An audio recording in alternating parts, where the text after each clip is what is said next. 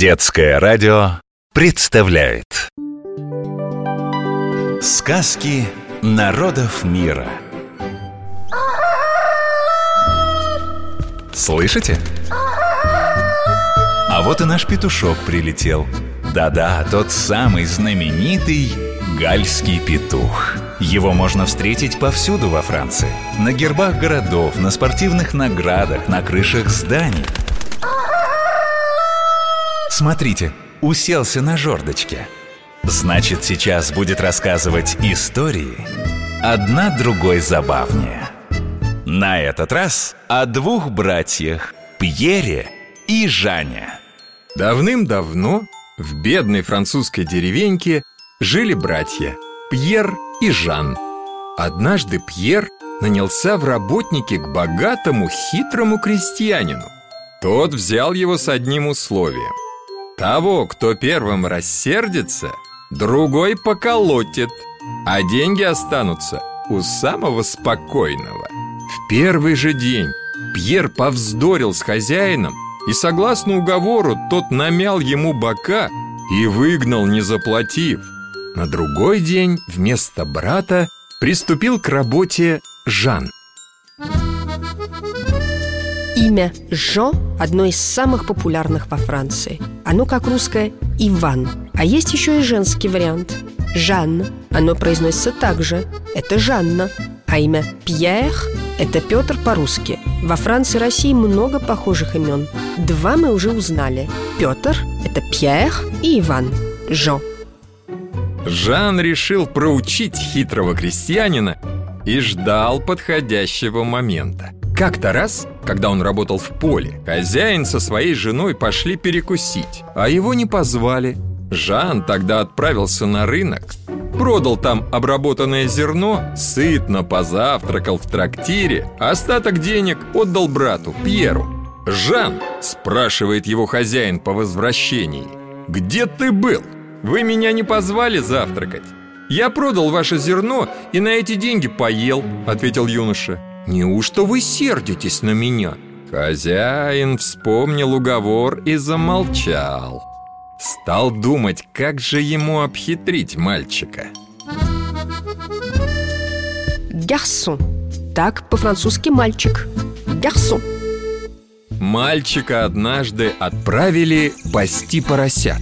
Жан отпустил их в лес. Ведь там с дубов нападало столько желудей любимого лакомства французских свинок. А сам тем временем пошел на болото и воткнул там в тину палочки. Вечером хозяин спросил о том, где поросята. Жан ответил, что они попали в болото. Злоба закипела в душе хозяина, но он не мог показать свое недовольство и отправился сам к болоту посмотреть, как обстоит дело. Там он увидел палочки, которые воткнул в тину Жан, подумал, что это поросячьи хвостики, попробовал ухватиться за один из них и с размаху упал в грязь. От гнева чернее тучи вернулся хозяин домой, а Жан с улыбкой спрашивает «Хозяин, уж не сердитесь ли вы на меня?» «Ну вот еще, стану я горячиться из-за таких пустяков», – пробурчал тот. А Жан еще шире улыбается и говорит, «Вы ведь знаете, тому из нас, кто рассердится, другой намнет бока? Вспомните, как вы поступили с Пьером, моим братом».